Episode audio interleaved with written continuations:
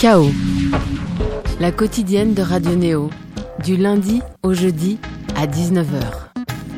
On va vous parler d'un temps que les moins de 20 ans ne peuvent pas connaître et que les plus de 20 ans de l'époque ne pouvaient pas comprendre. Dans la droite ligne de son engagement musical, notre invité du soir met en exergue un genre musical. Il avait pu faire ressortir par le passé les finesses du punk et du new wave des années 80 en les convertissant à des mélodies bossa nova. Avait réédité le pari avec le trip hop et passe à présent derrière les caméras pour illustrer un temps peu évident à la croisée de deux phénomènes musicaux lorsque le rock en son sens classique allait s'effacer au profit justement de la new wave et que la pop allait s'électroniser lorsque Jean-Michel Jarre cimentait en France les bases de l'électro. Mais voilà, il était loin d'être seul et surtout de nombreuses femmes, oubliées des livres d'histoire, ont contribué à l'expérimentation de l'électro lorsque l'industrie ne le voulait pas. C'est à toutes elles que rend hommage un long métrage de 1h17 qui sort demain, mercredi 19 juin, Le choc du futur. Et c'est avec grand plaisir que l'on va pouvoir faire cette émission avec son réalisateur Marc Collin. Alma Jodorowsky incarne le rôle principal, celui d'Anna Klimova, une jeune compositrice rêvant de créer un son futuriste exclusivement avec des machines. Ce film permet également de nous offrir une bande originale, des morceaux qui sont pour le coup exclusifs, à commencer par Future Shock, Marc Collin et Clara Luciani.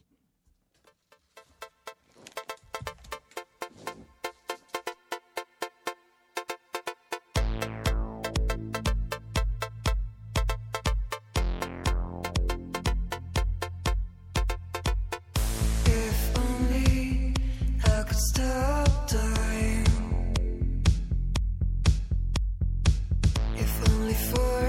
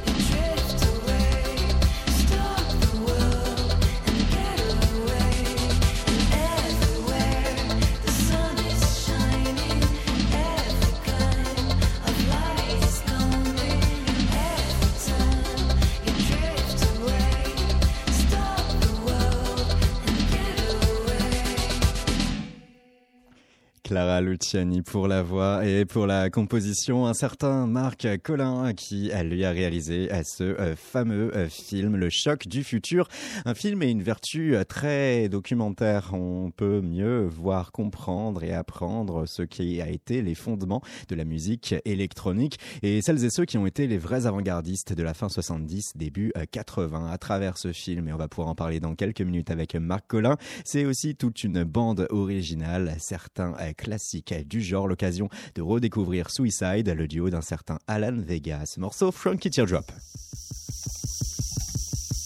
Frankie Teardrop 20 year old Frankie He's married, he's got a kid And he's working in a factory He's working from seven to five.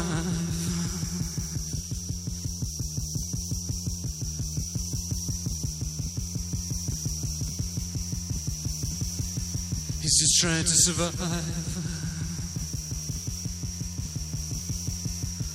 Hear for Frankie. Frankie, Frankie.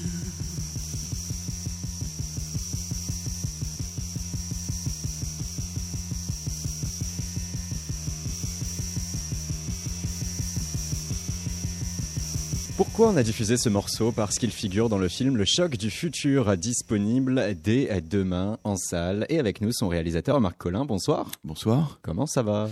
Ça va, je reviens juste de Berlin là, je, je voilà, mais ça va. en plus, tout s'enchaîne ce soir autour de 20h, boum, avant-première. C'est un peu la course là. Et pourquoi au juste Pour euh, ce film, Le choc du futur, on retrouve Alma Jodorowsky qui incarne le rôle de Anna Klimova. Écoutez-la donc rêver, déchanter puis recommencer via la bande-annonce version longue.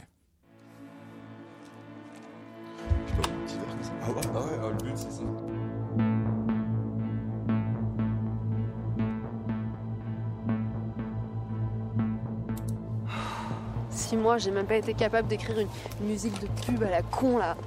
Non mais tu te fous de ma gueule. Je lui dis quoi moi, la connasse de chez Quick Nails Que la musicienne ne veut plus faire la musique? C'est quand même pas compliqué de faire... je suis désolée, j'y arrive pas, j'y arrive pas, voilà, qu'est-ce que tu veux que je te dise? Attends, c'est quoi ça? Ça C'est une boîte à rythme. Mais il me la faut, il me la faut tout de suite là. Moyennant un un petit quelque chose, par exemple un bisou Pardon? Si t'as encore un peu de temps, on pourrait essayer d'enregistrer un truc. Avec plaisir. Anna, le producteur de chez Barclay, passera à ta soirée demain. C'est l'occasion en or de faire écouter ta musique, ok? Euh, je voulais juste euh, vous demander, en fait, la musique qu'on a passée tout à l'heure. Je crains qu'il n'y ait pas vraiment de marché pour ce genre de musique en France. Découragez pas. Elle. Si. Tu sais pas ce que c'est que de travailler toute seule dans mon putain de studio pendant des mois, de enfin montrer une musique à quelqu'un qui n'en a rien à tirer de ma gueule Ce qui compte dans la vie, c'est pas combien de fois tu tombes, c'est combien de fois tu te relèves. jamais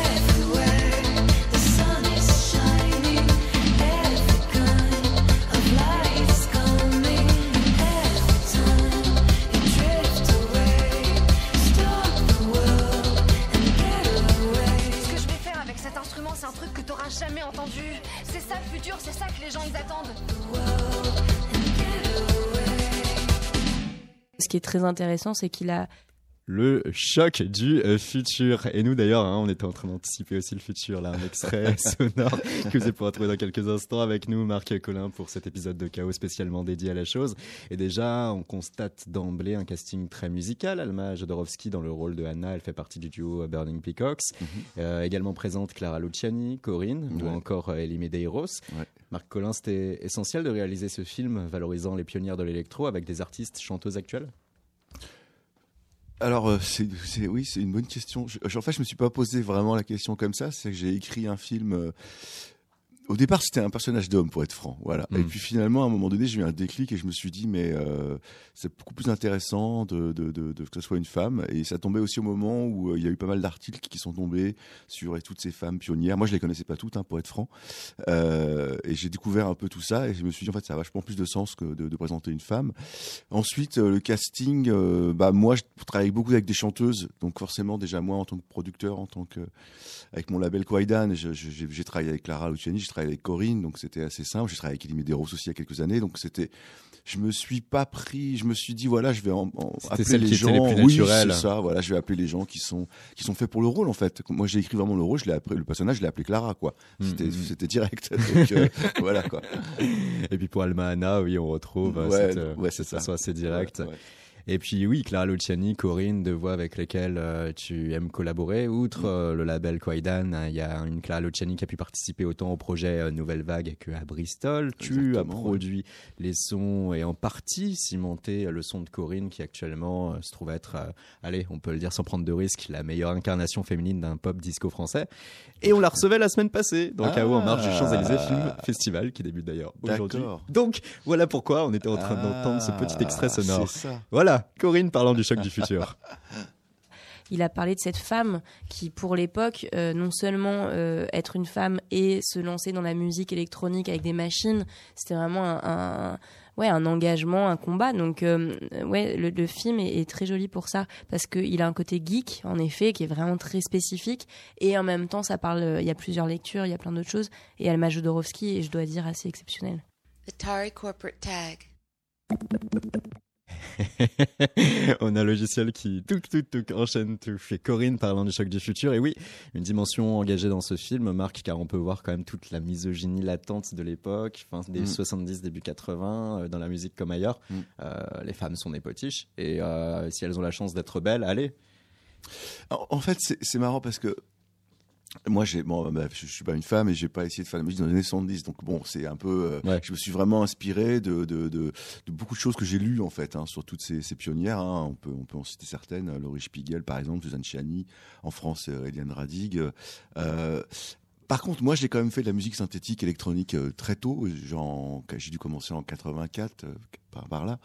Et euh, alors moi, c'était pas pareil, mais il y avait quand même aussi vraiment un... On était quand même dans un milieu en France qui était comme rock, dominé par le rock. Mm. Les gens écoutaient Téléphone, Trust, c'était vraiment ça quand même. Euh, et du coup, vraiment, la musique synthétique, c'était extrêmement mal vu quand même. hein. Il n'y avait pas vraiment de médias qu'on parlait. C'était, c'était. Donc, je peux comprendre ce qu'elles ont vécu parce que il y avait un petit côté comme ça où euh, on faisait une musique que les gens ne- en France ne voulaient pas entendre en fait, hein, tout simplement. Il y avait euh, peut-être la seule exception, il y a peut-être Indochine ou des choses comme ça, mais vraiment, sinon tout le reste c'était très underground quoi. Mm, mm. et même encore dans les années euh, début euh, 90 avec les Bernard Lavillier Noir Désir et consorts on Mm. n'avait plus cette culture du rock et de là cette sensation de se heurter à des murs Marc? En fait, bah, tout a changé. C'est-à-dire que moi aujourd'hui, euh, avec le, le- le- le- avec l'expérience que j'ai, quand je vois, c'était ça aussi le, sujet du film, hein, c'est qu'en fait, elle, la- la- en fin 70, début 80, ils ont inventé euh, la musique qu'on écoute aujourd'hui depuis déjà depuis au moins 10 ans, 20 ans, et qui est partout dans le monde en fait, et que tout le monde fait. Mm. Alors que vraiment, euh, faut, si on se remet dans, dans l'époque, euh, voilà, moi j'avais acheté un petit synthé, c'était, j'étais la risée, hein, non mais c'est vrai. c'était. il n'a monde- pas une guitare mais non, mais voilà, il fallait avoir une guitare, il fallait, fallait jouer de la batterie, quoi. C'était pas, on n'avait pas un synthé, Ouais. quoi. Tout Dépêche Mode était- avait une très mauvaise image. C'était pas, pas viril. ça paraît dingue, Ah, ah, ah. mais c'était vraiment ça, quoi. Et donc, euh, il y a eu quelques, il y a eu le, le- le petit mouvement un peu avec Human League, choses comme ça. Puis après, il y a les Smiths qui sont revenus. Et là, Human League, c'était Fascination notamment. Ouais, c'était bah, Don't You Want Me, surtout leur tube. Et donc, du coup, effectivement, euh, ça, on- on- ça a perduré jusqu'à la- l'arrivée de la house music. Voilà. Et là, ça a tout changé. Mm, mm, mm. Et là, depuis, effectivement, moi, maintenant, bah, oui, sinon, je peux rigoler parce qu'effectivement, enfin, mes synthés, bah, ils valent une fortune déjà. Donc, euh, Félicitations. voilà, ça, c'est bien. Mais la hausse, la fin 80, début 90, et encore, c'était Détroit, c'était Chicago. Il allait falloir encore quelques années avant que ce soit l'Angleterre, puis ensuite euh, la France. Euh, Marc, de là, cette réalité musicale de l'époque qui euh, va également avoir une part importante dans le film. La première scène, on voit l'héroïne en prise à son radio réveil, une chanson très cheesy de Ouais. Christian Vidal, la chanson nostalgique.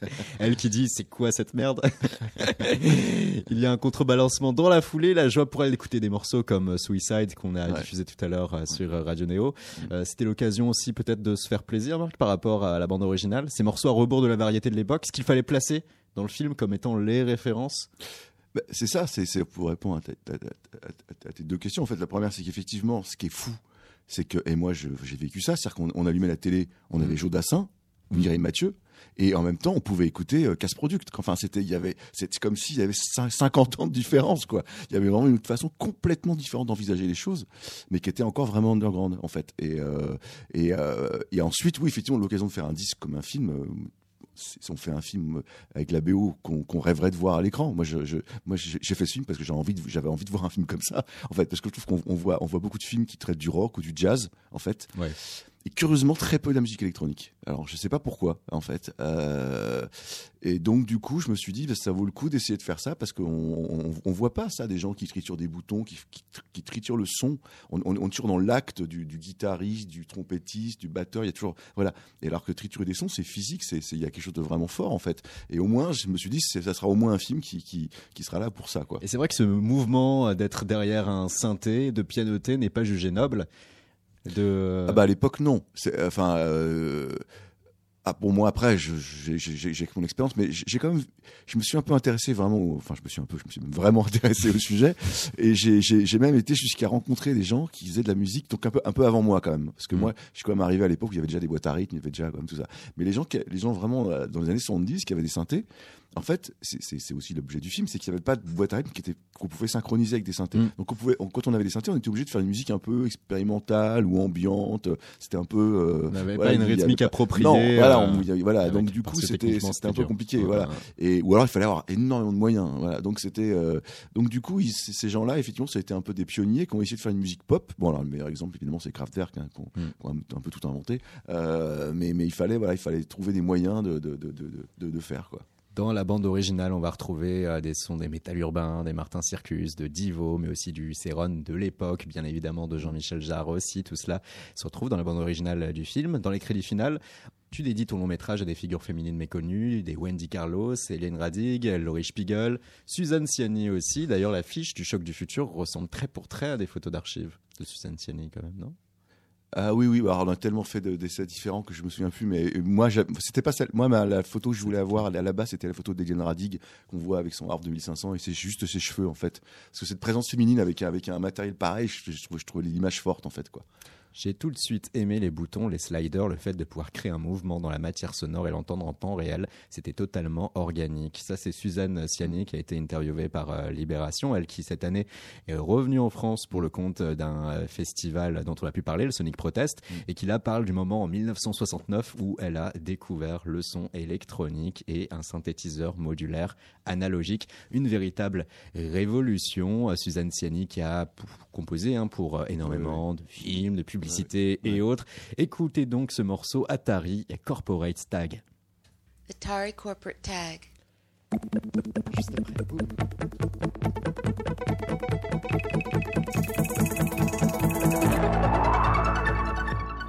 Boum C'était un son comme ça, euh, publicitaire qui pouvait être produit à l'époque, Suzanne Ciani. Il y a aussi dans ce film l'approche geek, mais quand même, voilà, cette approche euh, qui va être euh, très documentarisée sur celles qui ont fomenté ce son à l'époque nous a bien intéressés. Et de ce fait, on a envoyé Julie avec Mathurin dans les rues parisiennes. Bonsoir Julie.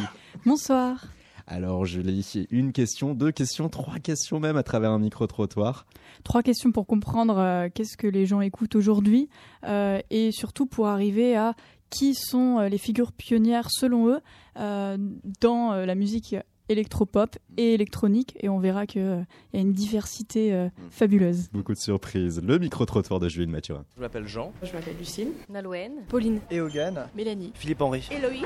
Max. Sidonie. Yuba. Et Benoît. Euh, alors, alors, alors, qu'est-ce que j'écoute en ce moment? En ce moment, moi, je suis beaucoup sur News. Moi, ça va être plutôt de la, de la funk, la funk électro, un peu, euh, un peu ce genre de, de truc qui danse, qui donne un peu la bonne humeur. Ah, mais moi, je suis à fond dans le reggaeton. Hein. ah, le reggaeton, c'est toute ma vie. En ce moment, en ce moment, j'écoute Matt Elliott. Ah, moi, vraiment de tout, hein. tous les styles. J'ai pas de style particulier.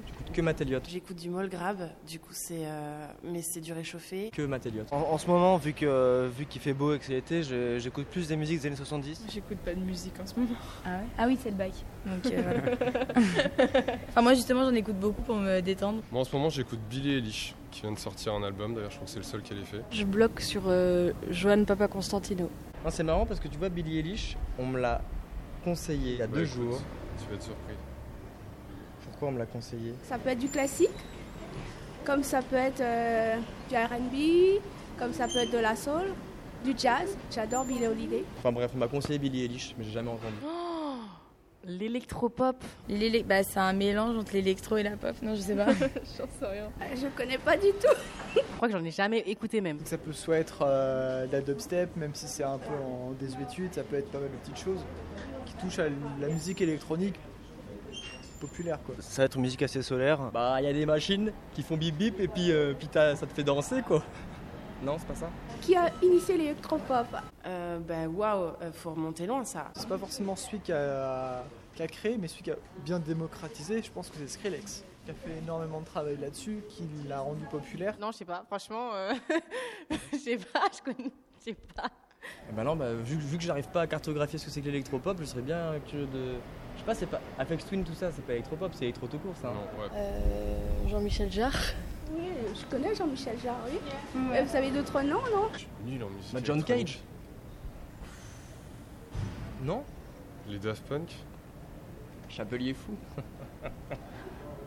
Mais électronique quoi, Euh, je sais pas, Laurent Garnier, Étienne de Crécy, ce genre de choses. Mais après, euh, électropop, je sais pas trop, je pourrais pas répondre. Par exemple, à Robin Schulz ou à ce genre de personnes, quoi, qui, là, ça fait plus électropop, quoi. Je sais pas. David Bowie, mais pas du tout en fait. Je pense parce qu'il fait pas d'électro. Non, je sais pas du tout. Je sais pas. Flume, môme, tout ça. Mika Ah Non, Ah oui, si, d'accord. Oui, c'est une bonne réponse. Pas si sûr pour la bonne réponse, Julie. Ah, nous, on ne s'est pas prononcé, on a juste posé les questions. euh, et, euh, mais en tout cas, il y a, ça, ça crée beaucoup de débats euh, entre les personnes et, et- et dans les personnes, dans les, dans les intériorités des personnes Ouais. tout court. Ouais, toujours du, du mal à thématiser bien les musiques, euh, à les caractériser. Et au coup- final, qu'est-ce que l'électro euh, Est-ce que David Bowie, euh, utilisant des machines, c'est électropop euh, À voir? Marc Collin. Alors, bah, moi, c'est vraiment c'est- assez euh, incroyable en fait d'entendre tous ces, ces jeunes en fait qui parlent de, de ça. Déjà parce qu'effectivement, euh, il y a vraiment une énorme différence quand même avec, euh, avec ma génération où nous, on écoutait déjà que de la musique qui sortait. Là, là, dans le mois en fait. Jamais on a, on a- on jamais j'aurais eu l'idée d'écouter du jazz euh, ou, des- ou du rock des années 100. Enfin, c'est voilà. Ouais, c'était hyper clivant, hein, ah la ouais, musique, ouais, on euh, écoutait vraiment un. Moi, j'écoutais de la new wave. C'était de la new wave. Bon, J'aurais jamais écouté du funk. Enfin, c'est, on était très, très, très. On était, on appartenait à une culture. C'était la musique. La musique, c'était une culture. Et en on s'habillait aussi selon on la musique voilà, exactement. Et on se retrouvait à certains concerts. Voilà, Mhm. on avait les t-shirts, etc., etc., Les badges à l'époque. et donc, euh, c'est marrant de voir qu'aujourd'hui, les gens peuvent écouter à la fois effectivement euh, des choses comme du jazz, de la musique des années 70, euh, de la techno. Enfin, ils sont, ils sont beaucoup plus ouverts. Ce qui est, ce qui est vachement bien aussi, hein, parce que c'est être fermé comme ça, c'est pas forcément top. hein. mais en tout cas, on était vraiment dans une culture. Après, c'est vrai que c'est étonnant d'entendre des gens qui pensent que l'électropop a été inventé par Skrillex. ça, c'est quand même terrible. Mais bon. mais, euh, mais après, je pense qu'aujourd'hui, je pense que l'électropop, ça veut rien dire pour les gens. Mais après, tous ces trucs, euh, qu'est-ce qui est électro, qu'est-ce Ouais, que techno, ouais. qu'est-ce que house, c'est, euh, ça veut pas, dire grand-chose non plus, hein, c'est vrai. Bon, après, ça permet de faciliter ouais, euh, des, des points de comparaison quand même, et puis de pouvoir classifier et avoir une approche historique de la musique ensuite. Mais bon, après, Bah, c'est une affaire de sensation. Bah, en fait, on peut juste dire pour l'électropop que je sais pas, c'est qu'en fait, il y avait, il y avait la pop, on va dire que c'était, je sais pas moi, les Beatles ou euh, et à partir du moment où ils ont mis des synthétiseurs dedans, Mm, mm, bah c'est devenu de la, de la, de la pop électronique, donc pop électro, électropop. Et ben, le meilleur exemple, c'est Human League, comme je disais, ou Dépêche Mode, ou Yazoo, ou tous ces groupes-là. En fait, je pense que c'était ça l'électropop. C'est vraiment dé- au début 80. Quoi. Qui ont fait ouais, les beaux jours des années 80. Et puis, euh, ça démontre aussi que malgré le fait qu'il y a cette telle popularisation de la musique électronique aujourd'hui, qu'on peut y consacrer une expo à la Philharmonie ou autre, eh bien, euh, voilà, il y a quand même encore euh, du, du travail à faire. Et personne va avoir le réflexe historique de se dire Ah bah oui, c'est un tel, c'est un tel, c'est un tel. Ouais, ouais, Il c'est vrai, les gens ne connaissent pas vraiment l'histoire, en fait. euh. Après, il y a toujours, pareil, il y a des gens qui sont vraiment fans de musique, qui vont s'intéresser, puis d'autres gens qui écoutent de la musique comme ça, comme, comme, ils, disent, comme ils disent, en fait, comme ça, pour passer le temps. Pour, euh, et là, et là c'est, ils n'ont pas forcément besoin de savoir d'où, d'où, vient les choses, hein, les choses. Merci beaucoup Julie pour ce micro-trottoir. N'hésite pas à intervenir tout au long de l'émission, à lever la main dès qu'il y a une question qui te vient à l'esprit. Toi qui avec Mathurin a réalisé ce micro-trottoir en allant rencontrer les jeunes là où ils aiment aller, notamment divers fast-food hein, autour de Paris. Et il y a avec le choc du futur, ce film qui sort demain en salle, la capacité de comprendre qui euh, historiquement pouvait compter dans cette musique et alors faire partie des avant-gardistes. Et il y a l'approche geek, comme pouvait le dire euh, Corinne, notre héroïne euh, au sein de ce film, Anna, une passionnée sur le fil qui profite euh, d'un copain d'un copain qui a beaucoup de matos pour travailler ses sons, euh, mais qui en parallèle est obligé aussi de faire des petits boulots et de se débrouiller pour réussir à, finalement à vivre et s'alimenter. Et puis on retrouve tout ce qui aujourd'hui peut être considéré comme une fantasmagorie, ces machines d'antan, ces nombreux fils reliant Mmh. les uns aux autres, ces séquenceurs synthétiseurs et amplis aussi beaux et précieux pour les fous de musique que les Ferrari des années 70 pour les fous d'automobile. Il y a une Ah oui, certaine beauté. Ah oui. Bah, en fait, euh, qui- il y a- il y a un retour des modulaires hein, depuis 4-5 ans aujourd'hui. En fait, Euh, c'est vraiment des, c'est c'est des, des machines qui sont très compliquées quand même. hein. Un modulaire, euh, c'est euh, faut vraiment. euh, la- après tout a changé. C'est-à-dire qu'avant, moi, moi j'ai un modulaire. Et c'est- Ouais. Avant, on pouvait passer une, une après-midi à faire un son. C'était chouette. On était content. on pouvait pas le sauver. On fallait fallait enregistrer avec et puis on l'avait sur la bande forever. En fait. Ouais. Et aujourd'hui, en fait, avec les ordinateurs, etc., on peut pas se on peut plus se permettre de passer une après-midi à faire un son qu'on qu'on peut pas sauver. C'est- plus du tout dans le même truc. Du coup, On a un autre rapport à la production. euh, complètement. musicale. Voilà, ça va beaucoup plus vite. euh, voilà, on n'enregistre pas, on est en midi, c'est en temps Ouais. réel, etc., etc. On peut changer dès le lendemain complètement. Donc, euh, alors, par contre, il y a des gens qui reviennent à ça parce que du coup. Ben, ça permet de faire une musique peut-être différente de ce qu'on écoute Mm. parce qu'effectivement bah, c'est une musique on prend plus son temps et puis il faut vraiment avoir un je sais pas je peux dire que n'importe qui peut prendre euh, live dans, dans un ordi et faire de la musique mais Live de Ableton. ouais voilà c'est quand même c'est quand même, quand simple hein, alors C'est- que c'est plus simple qu'à l'époque en tout cas. Et Voilà. si on se prend quelques mois, on peut être bon. voilà, alors que vraiment tirer des sons d'un modulaire, il faut quand même vraiment s'y mettre, quoi. Donc c'est. Et, puis, et puis on n'a pas de récompense tout de suite, quoi. Si on peut vraiment passer des, des, des heures et des heures et des jours et des jours sans obtenir quoi que ce soit, quoi. Et quoi donc qu'un modulaire, ces fameux gros synthétiseurs qu'on peut aussi qualifier de hardware, ces machines euh, qui sont quand même euh, pfiou, Ouais, c'est, grosses. en fait, c'est ça. C'est-à-dire qu'en fait, à, à la base, le synthétiseur n'est pas, il n'y a pas de clavier. En fait, c'est ça la différence, c'est que les modulaires, il n'y a pas de clavier. Enfin, on a juste des oscillateurs, On- des... Voilà. En, en fait, on fait du son. On, on ne joue pas de la musique avec. En fait. on le fait moduler, on le fait réverbérer, on voilà, le filtre, exactement. on On, le fait peut osciller. faire des drones, par exemple, voilà, ou des sons d'hélicoptère, j'en sais rien, n'importe quoi. Mais, mais on fait pas euh, la la la la la B, enfin, etc., etc. Donc c'est ça la, la différence, quoi. Eh ben, l'un des moments euh, qui a révolutionné euh, la chose, quand même, c'est cette fameuse boîte à rythme qui permet d'être euh, séquencée en temps réel avec le reste. Le Roland CR78, notre héroïne va le découvrir au cours du film et là aussi ça va être euh, l'un des moments qui va lui faire tilt. C'est une boîte à rythme qui va être d'ailleurs employée ensuite dans bien des classiques dont, dont l'intro et la ligne rythmique de ce morceau Blondie Earth of Glass sur Radio Neo.